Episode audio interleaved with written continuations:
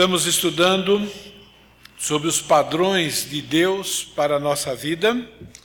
Como eu falei, nós temos que encarar esse estudo como o ISO de Deus para a nossa vida. Isso é a norma universal de qualidade para o ser humano conforme o padrão de Deus. Na semana passada, nós vimos os princípios sobre o ponto de vista de Deus para a nossa vida. Esses princípios estão resumidos nesses três princípios. Os padrões de Deus são imutáveis, eles não oscilam nunca, porque o nosso próprio Deus é imutável. Os padrões de Deus são sempre os mesmos para todo tipo de pessoa. E a chave para ser frutífero em sua vida é temer a Deus e guardar continuamente os mandamentos. Nós também estudamos a semana passada a esperança bíblica. Os planos de Deus são para o seu bem e têm como alvo a maturidade em Cristo. Por que, que isso é esperança? Porque isso nos mostra que tudo aquilo que Deus requer de nós na Sua palavra é o melhor para nós. E por que, que Deus precisa reafirmar isso para nós? Porque ainda nós temos um coração enganoso e às vezes nós acreditamos que fazer diferente daquilo que Deus nos ordena é melhor. E os padrões de Deus também não são pesados, porque Ele nos capacita, nos sustenta e nos guarda.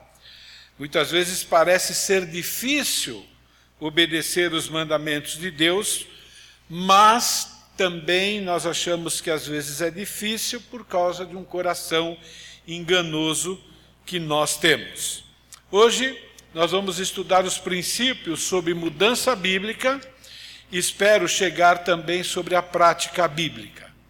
Ao falar desses princípios, não há outra maneira de eu passar para vocês se não ser, que não seja da forma que eu estou passando. Isso é eu preciso falar para vocês e vocês precisam ouvir. Tá bom? Eu não sei se nós vamos conseguir terminar a parte da prática bíblica hoje, isso é, os princípios da, da prática bíblica. Mas assim que nós terminarmos os princípios, nós vamos usar dois domingos para praticar essa lição. Então venham preparados, vocês vão receber formulários e nós vamos trabalhar juntos aqui, porque é muito importante para nós. Então, mudança bíblica. Lembra? Nós temos os quatro elementos para vivermos a vida cristã e para lidarmos com qualquer situação. Qual, qual é o primeiro elemento? Ver a circunstância do ponto de vista de Deus. Então, nós estamos vendo os princípios e os padrões de Deus para nós do ponto de vista dele. Há também a esperança bíblica. O que significa a esperança bíblica? Significa que nós recebemos de Deus capacidade para cumprir.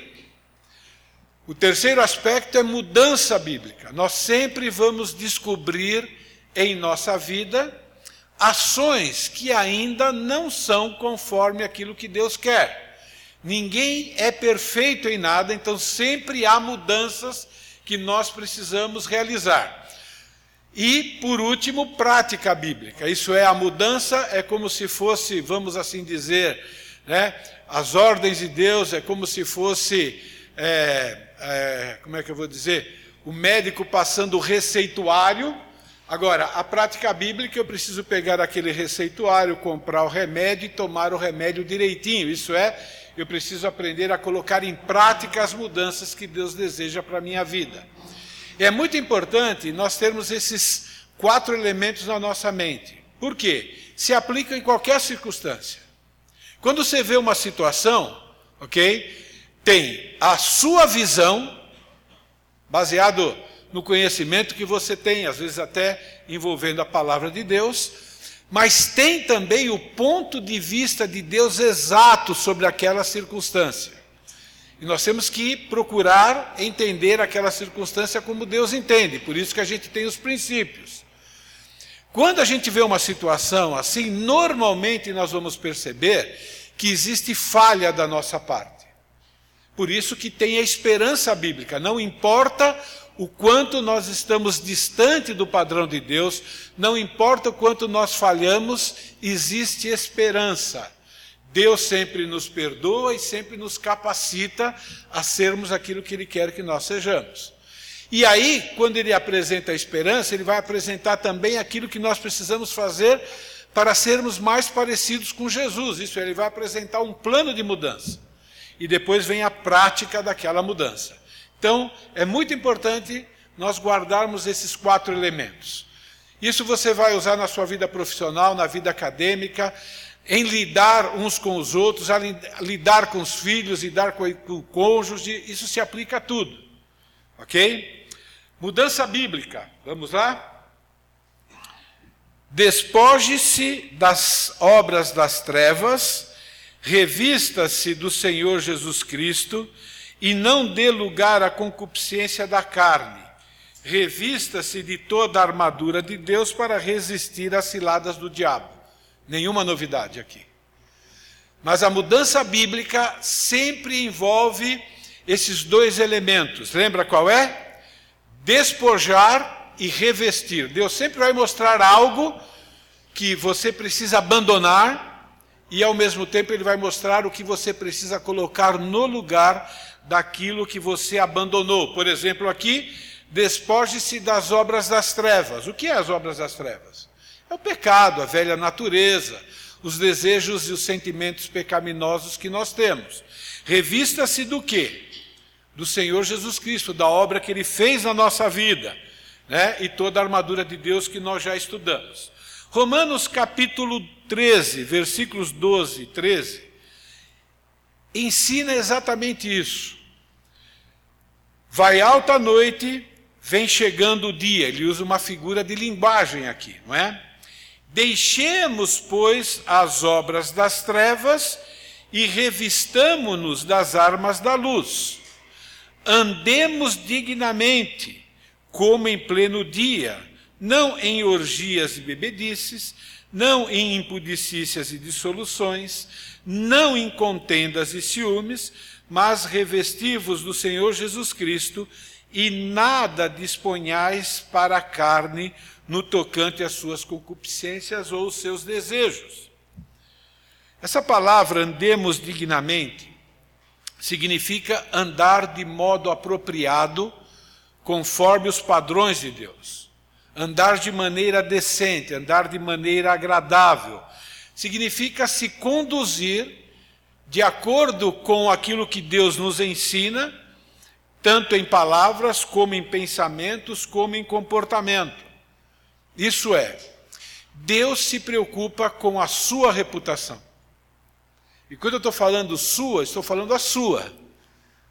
Porque a sua reputação revela também, em parte, se você está honrando a reputação de Deus ou não. Um filho dependendo do seu comportamento, ele pode estar honrando a reputação do pai ou desonrando. E é por isso que nós temos essas instruções, ok?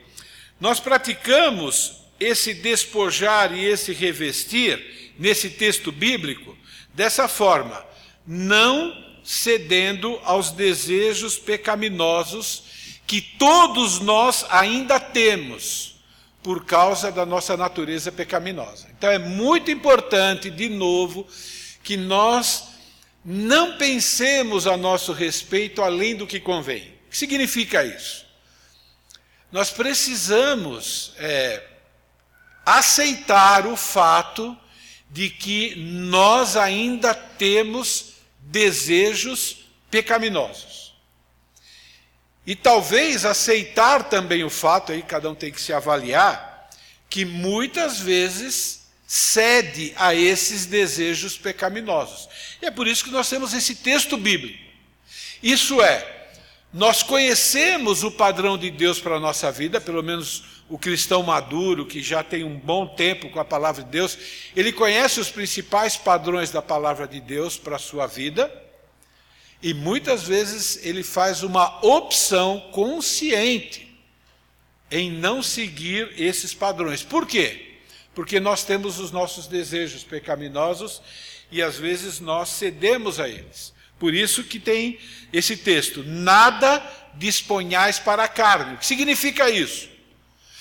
Por causa da velha natureza, isso é porque nós estamos ainda nesse corpo não glorificado, esse corpo vai ser usado por Satanás, por você mesmo, para experimentar alguns desejos contrários à palavra de Deus. E se nós queremos é, adotar os padrões de Deus para a nossa vida, a primeira coisa que a gente precisa fazer é perceber isso e descobrir quais são esses desejos, para que a gente possa se despojar deles e ver na palavra de Deus o que é que nós precisamos colocar no lugar. Essa palavra aqui, ó, nada desponhais, é muito interessante porque ele tem um advérbio de negação muito forte. Ele está dizendo: olha, não desponhais de jeito nenhum. É como se fosse um apelo, é uma ordem com um apelo. A ideia é que nós é, não deveríamos nem ter esses desejos, mas a Bíblia diz que nós os temos, não é? A, a, a, o termo aqui é muito interessante porque ele vem com esse verbo, olha, não de jeito nenhum, mais um verbo produzir. Significa o seguinte: nós não podemos produzir ou trabalhar ou dar vazão a esses desejos. Ele está falando de algo prático, de algo em que a gente gasta energia e esforço para fazer. Então é o seguinte: o pecado sempre vai exigir de nós energia e esforço. E Deus está dizendo, e trabalho. E está dizendo, olha, se livre disso. Não é? é muito interessante uma tradução. A tradução, se a gente fosse traduzir palavra por palavra, a ideia seria isso. Não providencie meios de executar o desejo da carne. Pense nisso agora. De repente vem um desejo pecaminoso. Quando vem um desejo pecaminoso, existem duas decisões possíveis, tá bom? Uma é rejeitar de bate-pronto, pensando nas coisas do alto e desviando a atenção daquilo e, né, e procurar fazer algo que agrada a Deus, ou a gente começa a planejar um meio de satisfazer a carne. É por isso que uma tradução vamos dizer assim, mais exata seria: não providencie. Ele está dizendo: olha, nós fazemos isso, talvez por hábito, mas o conceito é: faz de propósito, faz sabendo que está fazendo coisa errada, criando meios, criando um, um, um raciocínio, talvez, para se enganar para continuar fazendo aquilo que desagrada a Deus. Por isso que a NVI traduz assim: não fiquem premeditando como satisfazer os desejos da carne. Então, pensem a respeito dessa tradução e tente estar avaliando quando você cai em algum tipo de pecado. Procure identificar não é? Como é que você providenciou que aquilo acontecesse? Qual foi o exercício que você fez, mental e depois físico, para realizar é, o seu pecado? Por quê? Porque é isso o que Romanos está dizendo que nós devemos evitar. E se ficou registrado na palavra de Deus, significa que isso é algo, cuidado agora com o que eu vou dizer, que faz parte, né? da vida do salvo cair nesse tipo de pecado. É algo, vocês entendem quando eu quero dizer comum?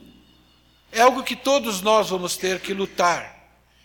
E é algo que todos nós vamos ser tentados a cair. E só tem um jeito da gente obter vitória: é ver a si mesmo como Deus vê. É por isso que nós temos que ver o ponto de vista de Deus em relação a isso, a esperança bíblica e o plano de Deus. Ok? A gente vai falar mais sobre isso na prática, quando chegar a hora. Princípio 104, que ainda fala sobre mudança bíblica.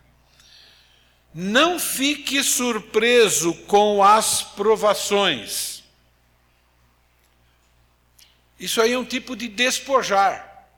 Porque muitas vezes nós achamos que a provação é algo.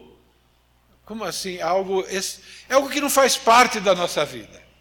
É algo estranho. E a palavra de Deus diz que não é. A palavra diz que provação, isso é, testar a sua lealdade aos padrões de Deus, é algo comum enquanto nós estivermos nesse corpo.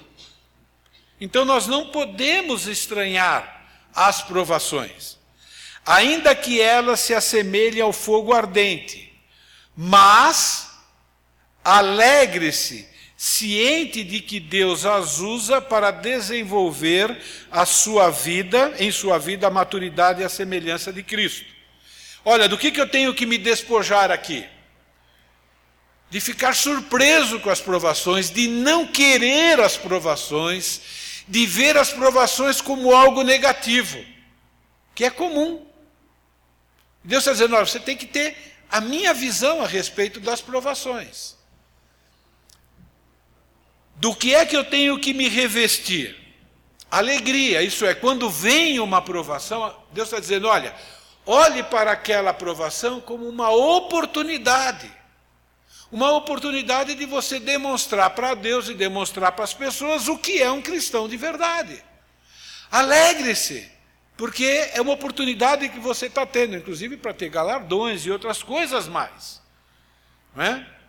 Então nós temos que nos revestir disso. Como eu me revisto? Eu coloquei aí para a gente, né? Estando preparados, ó, esteja preparado para ser insultado perseguido. Por que é que nós reagimos de maneira errada quando alguém nos provoca? Eu sou assim. Exceto quando eu estou preparado para aquilo. Entende? Quando eu vou para uma situação sabendo do que pode acontecer, normalmente, pela graça de Deus, porque também já sou velho, já deveria ter aprendido há muito mais tempo, mas aprendi um pouquinho agora, então eu já estou preparado e eu não respondo às provocações de maneira antibíblica, porque eu já estou preparado. Mas quando eu sou pego de surpresa, normalmente é, pá, já dou de volta. Então ele está dizendo aqui, olha, nós temos que entender, né, que eu tenho que estar preparado para ser insultado, perseguido, mas pelo motivo certo em consequência do seu compromisso com Jesus Cristo e da obediência fiel à palavra. E agora vem uma promessa nesse princípio. Se você suportar o sofrimento por amor à justiça, você será abençoado pelo Senhor. Prova de que tudo isso que a gente está lendo é bíblico. Nós vamos encontrar tudo isso agora em 1 Pedro. Você vai encontrar o despojar, o revestir, a promessa e como eu me revisto nesse texto. Olha o, olha o despojar. Amados, não estranheis o fogo ardente que surge no meio de vós, destinado a provar-vos, como se alguma coisa extraordinária estivesse acontecendo. Pensa nisso. Deus está dizendo: olha, é o seguinte, eu salvei você, eu garanti o céu para você, eu garanti o Espírito Santo habitando dentro de você, eu garanti a graça, até se você falhar, eu garanti o perdão, mas tem uma coisa que faz parte da vida cristã. Você vai ter que lidar com pessoas pecando contra você o tempo todo. E você não pode reagir diferente de Jesus. É isso que ele está dizendo. Você vai ser provado o tempo todo. Então você tem que entender. Pessoas que você ama vão falhar com você. Ponto final. Vão cometer injustiça com você. Qual é o problema? Fizeram com Jesus, por que, que não pode fazer com você? Jesus não estranhou, por que, que você vai estranhar? Você é melhor que Jesus? Entende? E Deus está dizendo que nós precisamos passar por esse tipo de experiência para termos o nosso coração amolecido, porque a gente é muito duro. Então começa a ver a aprovação como você é. Se a aprovação é muito pesada, é porque você ainda é de ferro, então marreta maior. Quando as provações vão se tornando mais leves, é porque você é massa de pão. O problema somos nós mesmos. É muito importante a gente entender. Então, quando eu estou passando por alguma situação que eu, que eu acho que eu estou sofrendo alguma injustiça, eu já sei na minha mente: espera aí, Pierre, o problema é você. Você ainda está muito duro nessa área. Eu preciso amolecer você. É o que Deus está dizendo para mim. E quando eu lembro disso, eu consigo lidar depois com isso com muito mais facilidade. A amargura vai embora, ressentimento vai embora. Por quê? Porque o problema não foi o que a pessoa causou contra mim, o problema sou eu ainda e Deus está me aperfeiçoando. É assim que a palavra de Deus diz que é. E não adianta a gente colocar a culpa na pessoa que está nos fazendo mal. É assim que a Bíblia diz que é. Deus não vai fazer nada que é mal para você, Ele te ama. Você acha que Ele está fazendo algo de graça? Só porque você é pecador, Ele está te punindo? Não é nada disso. Ele sempre, sempre, sempre está moldando, está pegando aquele diamante bruto e está lá, né, fazendo aquelas facetas lá que vai brilhar, né, vai ser parecido com Jesus. Isso é uma bênção. Nós temos que lembrar disso na nossa vida.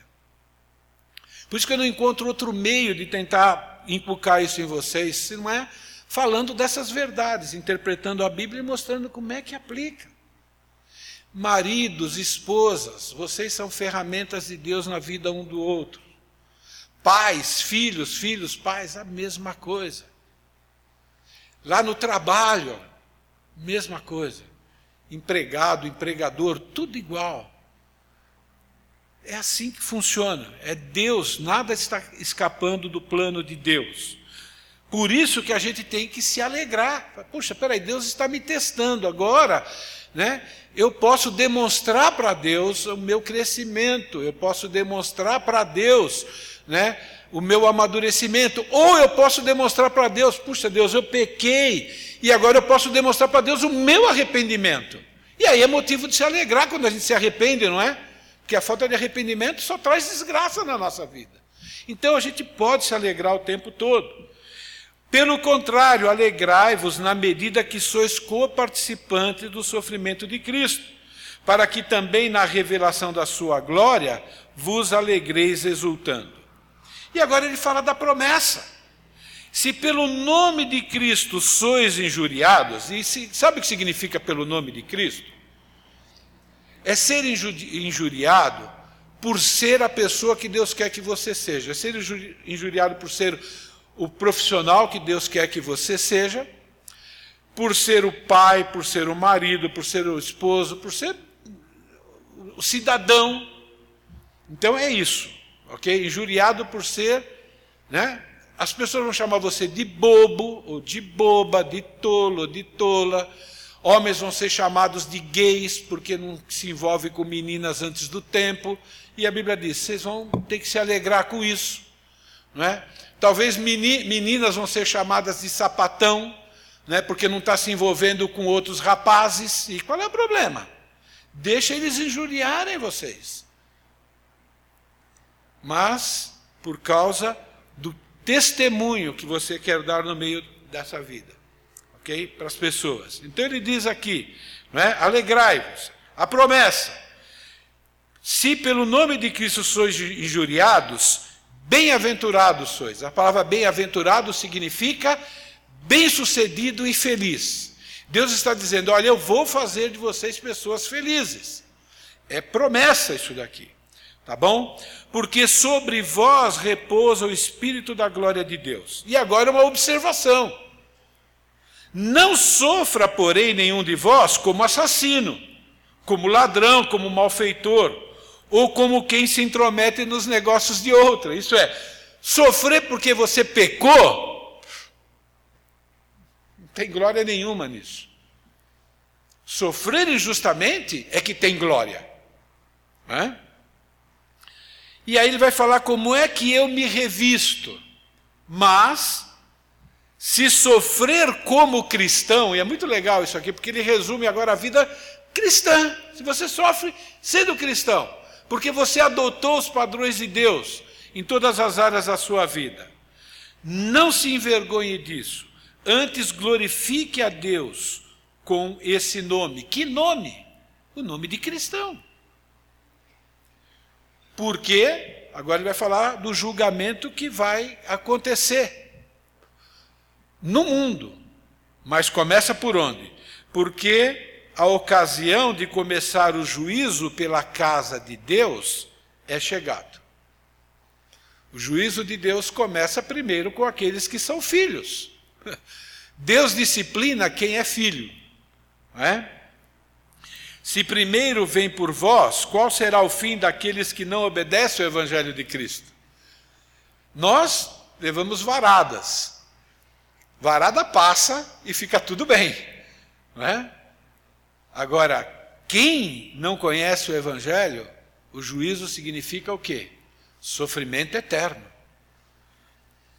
E se é com dificuldade que o justo é salvo, onde vai comparecer o ímpio? sim o pecador. Então ele, ele pede para a gente olhar. Às vezes a gente está sendo disciplinado pelo Senhor e às vezes a gente fica, vamos dizer assim, às vezes a gente acha que Deus está passando do ponto. Ele fala, então olha o fim daquele que não é filho. Olha para o inferno. Aí você vai falar que está tudo bem o que está acontecendo com você hoje. Pode estar tá doendo, mas é por um período bem curto em relação à eternidade. Por isso também os que sofrem segundo a vontade de Deus encomendem a sua alma ao fiel Criador na prática do bem. Ok? O princípio 104 enfatiza como é que eu tenho que me revestir. Ele diz: olha, esteja preparado para ser insultado, perseguido, por causa do seu compromisso em Cristo. Isso é, não fique com medo ou com vergonha do que as pessoas vão fazer com vocês porque vocês decidiram adotar os padrões de Deus para a sua vida. E mais um texto para nos animar. Bem-aventurados os perseguidos por causa da justiça. Justiça aqui, gente, não é a justiça dos homens. Justiça aqui é o padrão de Deus para a nossa vida.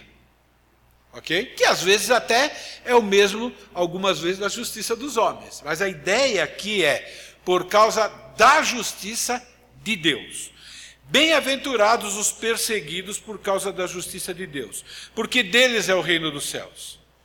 Bem-aventurados sois quando por minha causa vos injuriarem, vos perseguirem e mentirem, e mentindo disserem todo o mal contra vós. Regozijai-vos e exultai, porque é grande o vosso galardão nos céus, pois assim perseguiram os profetas que vieram antes de nós. Eu acho, irmãos, que o maior problema nosso é o que a gente mais quer.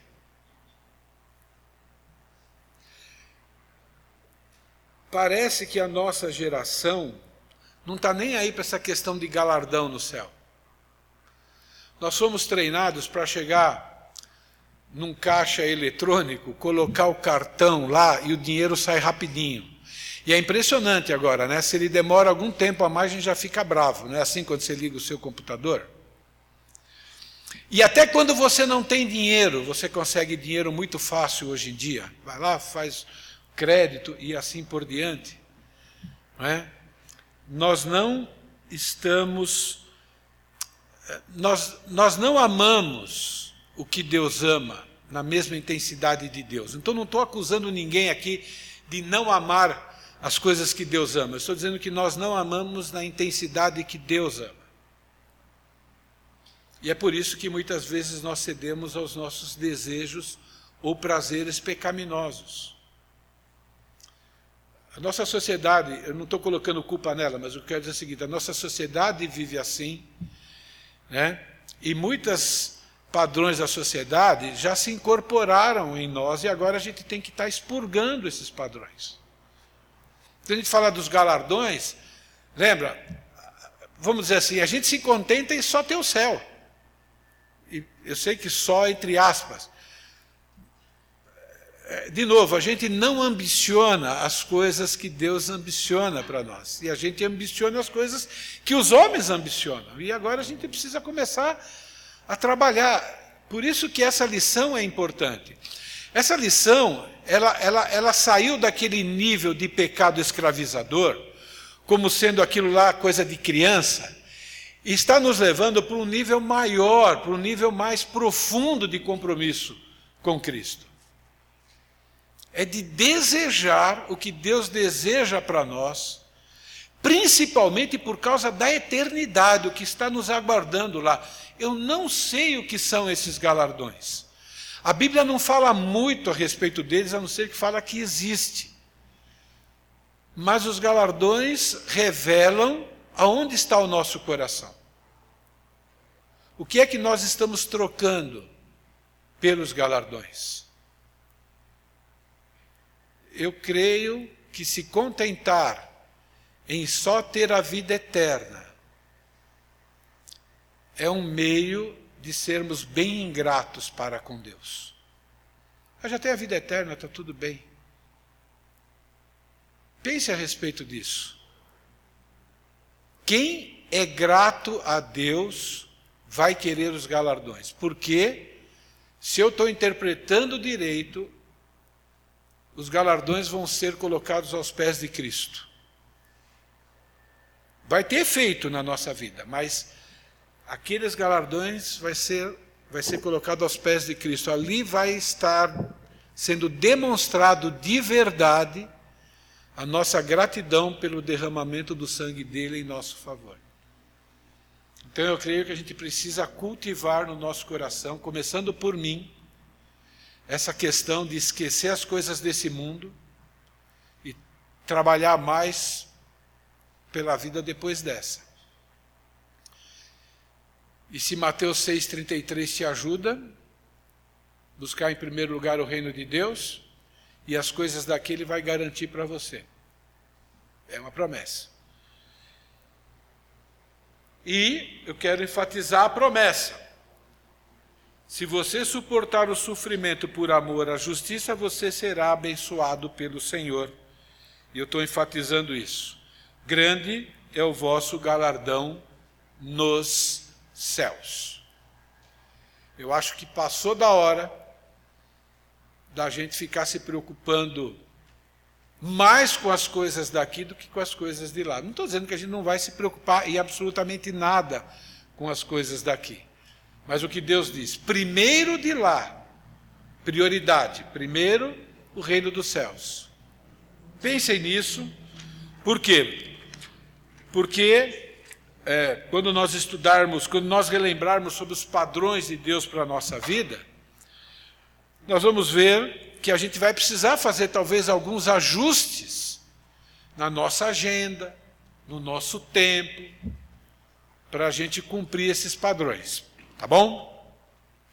Alguém tem alguma pergunta? Prática bíblica. Estabeleça e sustente padrões bíblicos que possam incentivar você e seus filhos à piedade.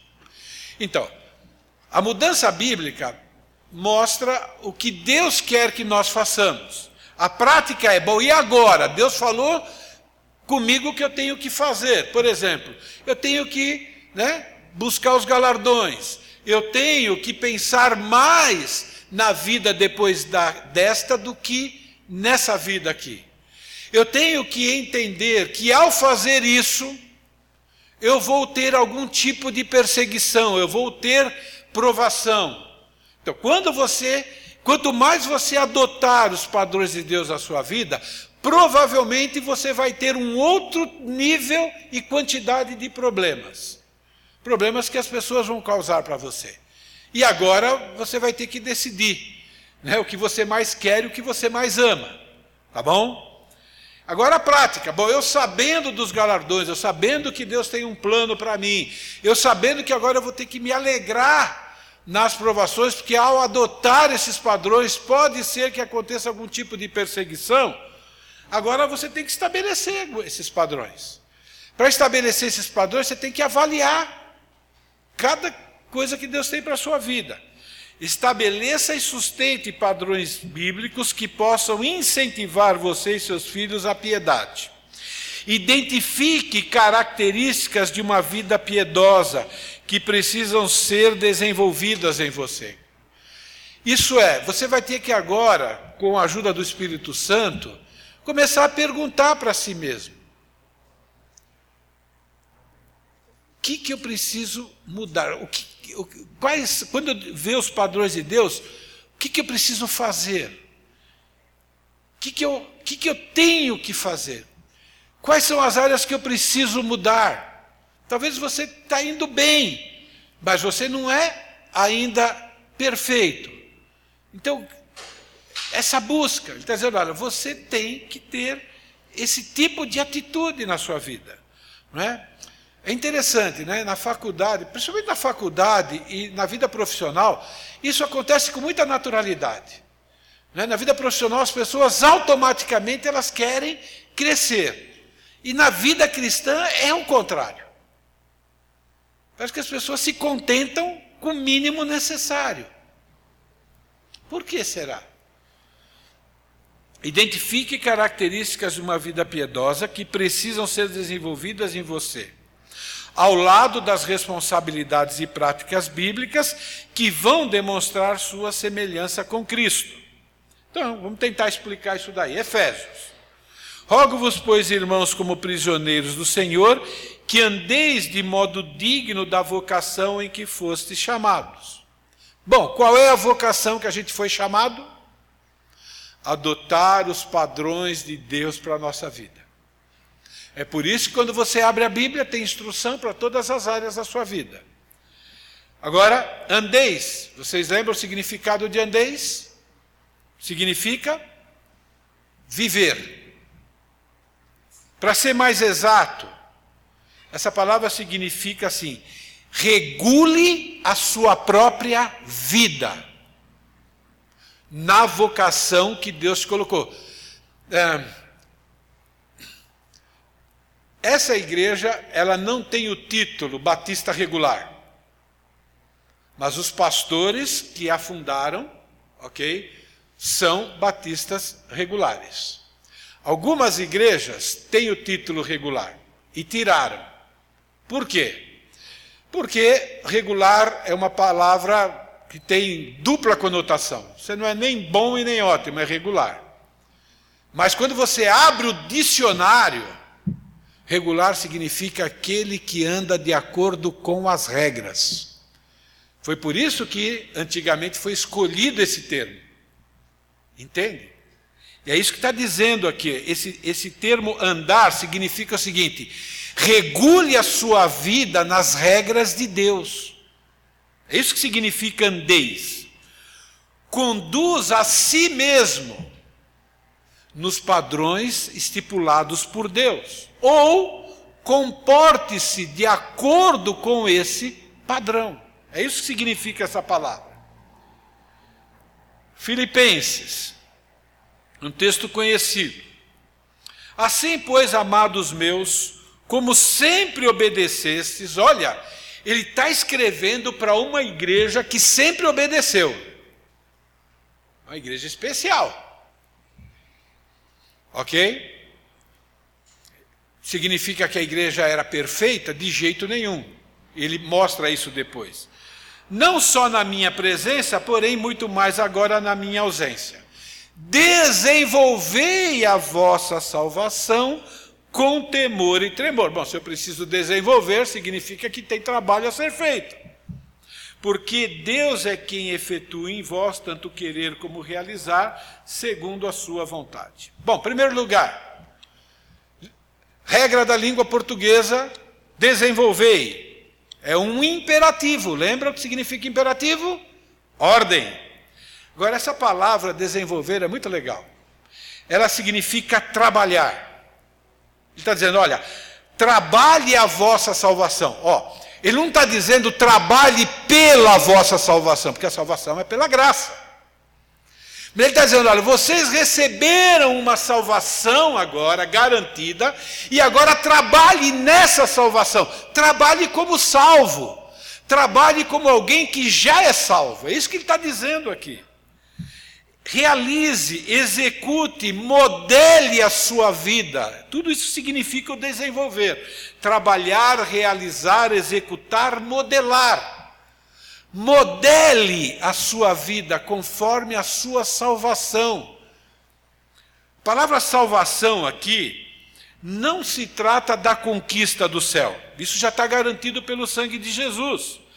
A salvação aqui se refere à conclusão do plano de Deus. O que é que vai acontecer no último processo da nossa salvação? Qual é o último processo? Último estágio? Qual é? glorificação. Glorificação é o estado perfeito do nosso corpo, quando não tem, não tem mais velha natureza. É isso que ele está dizendo aqui. Desenvolve esse plano que Deus tem para a sua vida, de um corpo glorificado. Isso é, começa a trabalhar agora para se livrar dos pecados. É isso que ele está dizendo aqui. Não é?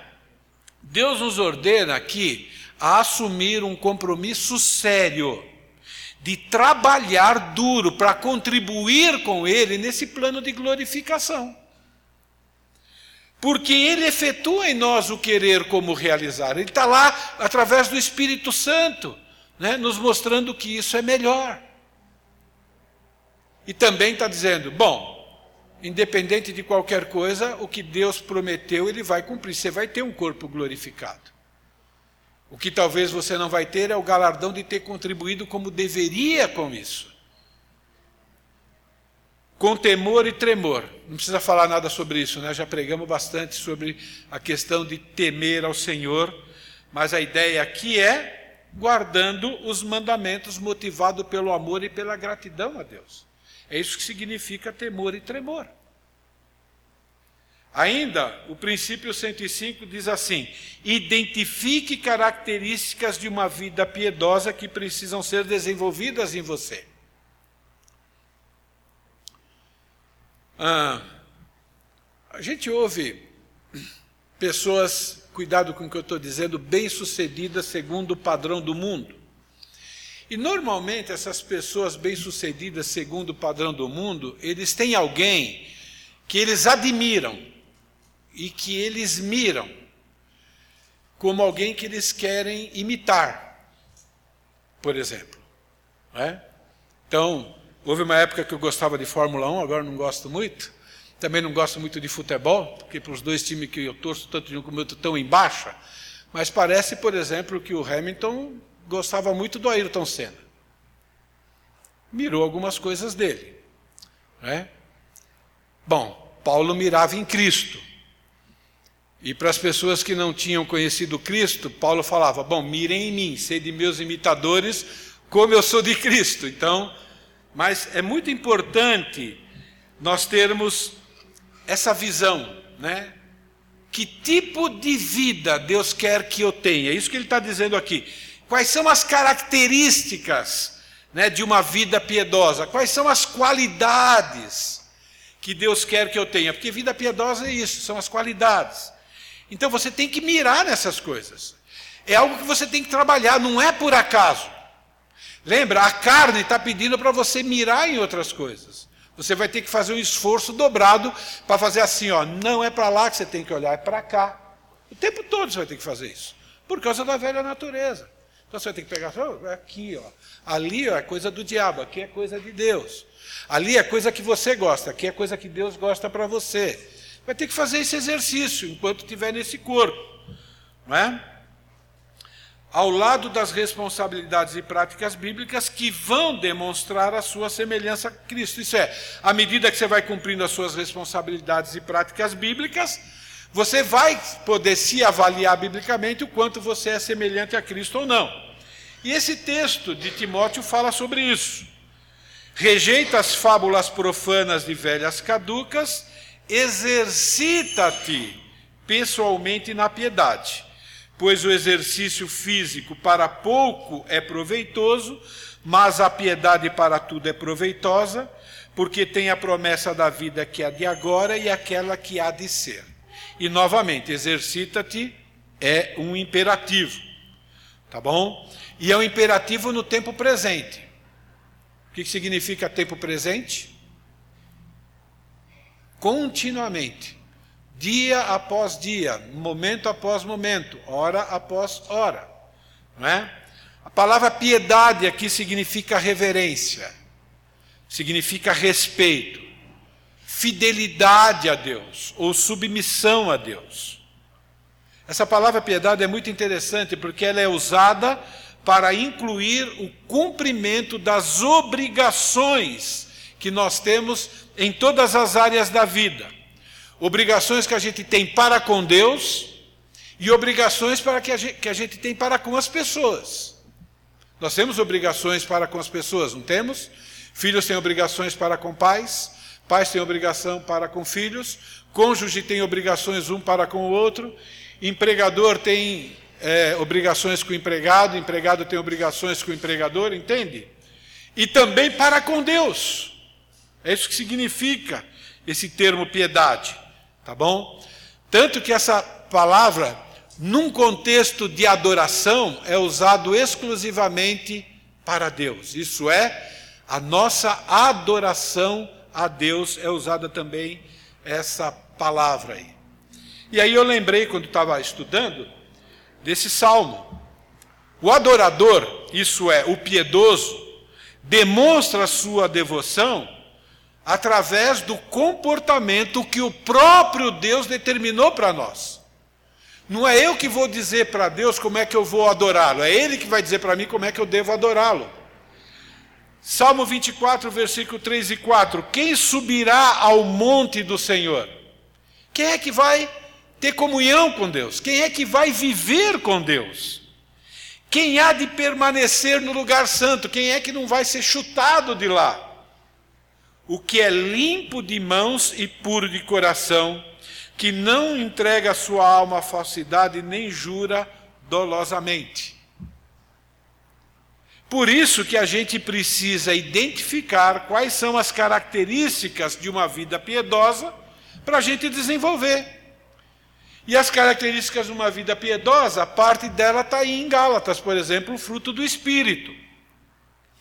Você toma uma resposta atravessada, ou alguém te ofende, o fruto do Espírito é amor. Como é que demonstra amor nessa circunstância? Não é fazendo o que eu faço de vez em quando, né? Devolvendo na própria moeda. Você tem que ir lá para 1 Coríntios. Alegria. Você tem se alegrado pelas coisas que Deus se alegra? Às vezes a gente fica triste por coisa que Deus está alegre. E a gente se alegra por coisa que Deus está triste. Não é? Paz, relacionamento harmonioso, longanimidade, né? chutar a ira para longe, benignidade, pagar o mal com o bem, bondade, fidelidade, mansidão, domínio próprio, contra essas coisas não há lei. Então, aqui nós temos algumas características de uma vida piedosa. Temos que lutar contra pecado escravizador? Sim. Agora, cuidado com o que eu vou dizer. Pecado escravizador é um estágio que tem que ficar para trás rapidinho. Nós temos que vencer isso logo. E começar a avaliar a nossa vida nesses padrões. Como é que eu estou na prática do amor? Como é que eu estou na prática da bondade? Como é que eu estou, entende? E crescer nessas áreas. O fruto do Espírito aqui, é, vocês já sabem, né? É fruto, não frutos. Está no singular. O fruto aqui é o próprio Senhor Jesus Cristo. Ou o Espírito Santo, que é Deus como Cristo é. Só que Cristo, ele, ao se tornar ser humano, ele mostrou para nós como é que a gente vive. Não é? Então, a Bíblia diz que nós somos discípulos de Cristo. O que significa ser discípulo mesmo? É seguidor. Né? Pisar onde ele pisa e não pisar onde ele não pisa. É assim, é seguidor. Ok? Então é muito importante a gente entender. E aí vai uma pergunta, e eu vou encerrar agora. Quais características você está trabalhando hoje para melhorar?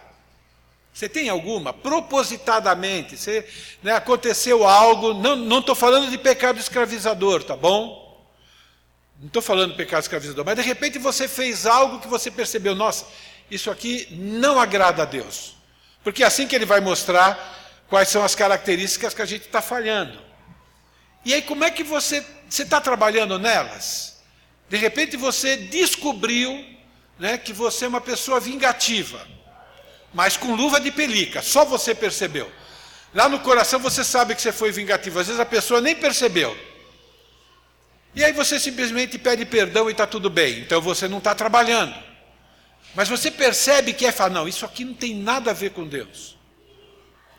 Você tem áreas que você está trabalhando né, para ter essas características. Essa lição vai ajudar. Não vai ser na semana que vem que a gente vai fazer as tarefas, porque falta uma parte que eu quero trazer para vocês. Talvez até comece a semana que vem. Mas eu quero incentivar vocês a virem para cá e né, entender melhor essa lição e também participar da tarefinha, tá bom? Isso se a trombeta não tocar. Se tocar, vai ser bem melhor. Deus abençoe.